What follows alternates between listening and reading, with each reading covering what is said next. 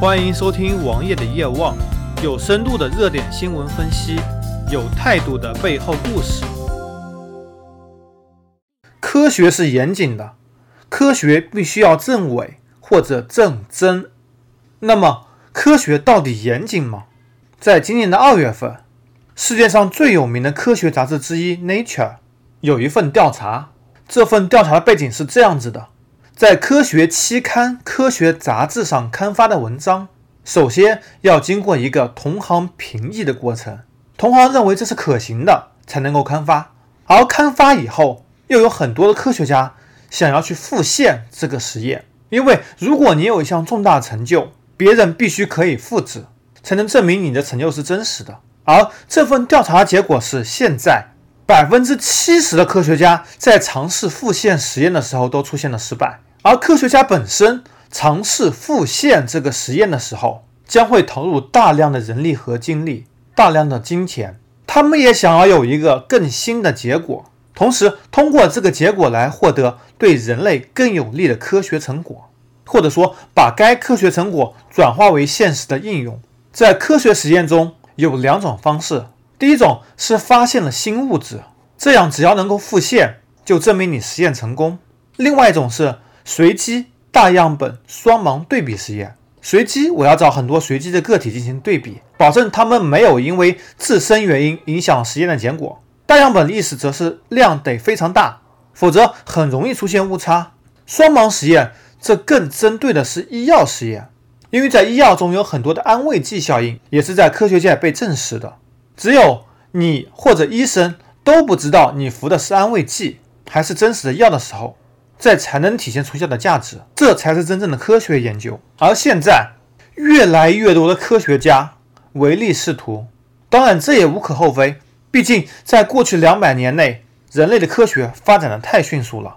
当时有一个新发现或者新发明是很简单的事情，至少相对于现在而言是非常简单的。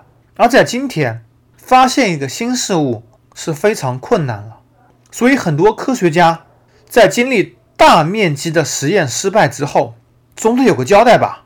特别是比较功利的中国或者说亚洲地区，所以他们就制造一些假的实验数据，比如说河北某大学韩春雨教授的基因编辑技术，很可能就是一个造假的结果。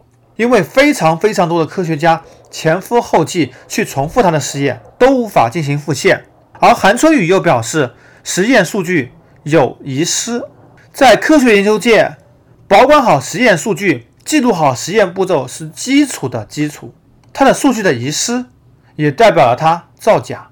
那么，科学为什么会有这样子的结果呢？我们刚刚也说了，功利是第一点的，追逐成果。追逐名利，追逐利益，这对于任何人而言都是非常有诱惑力的。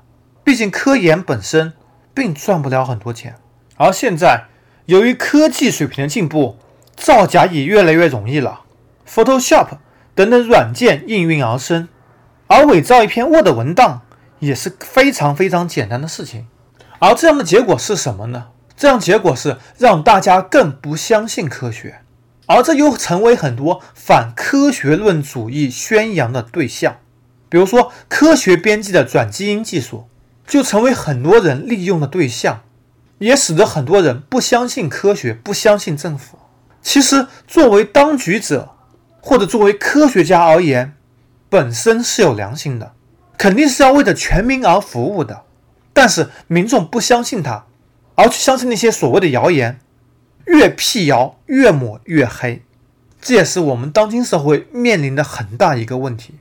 再比如说，在上个月，有科学家研究表明，肺是人类的造血器官。但是，这篇研究结论背后到底会是怎么样的呢？肺到底是不是造血器官？而那些患血癌的患者，移植骨髓能够治愈血癌，那不就证明了骨髓才是人体造血的主要器官吗？结果我们拭目以待。我们也相信无数科学家是有良心的，经过他们的努力，最后人类会向正确的方向发展。但是过程是坎坷的，谣言给社会造成了巨大的危害。如果科学家都不能遵守自己的职业操守，那么你们让老百姓怎么办？搜索同名微信公众号，关注我。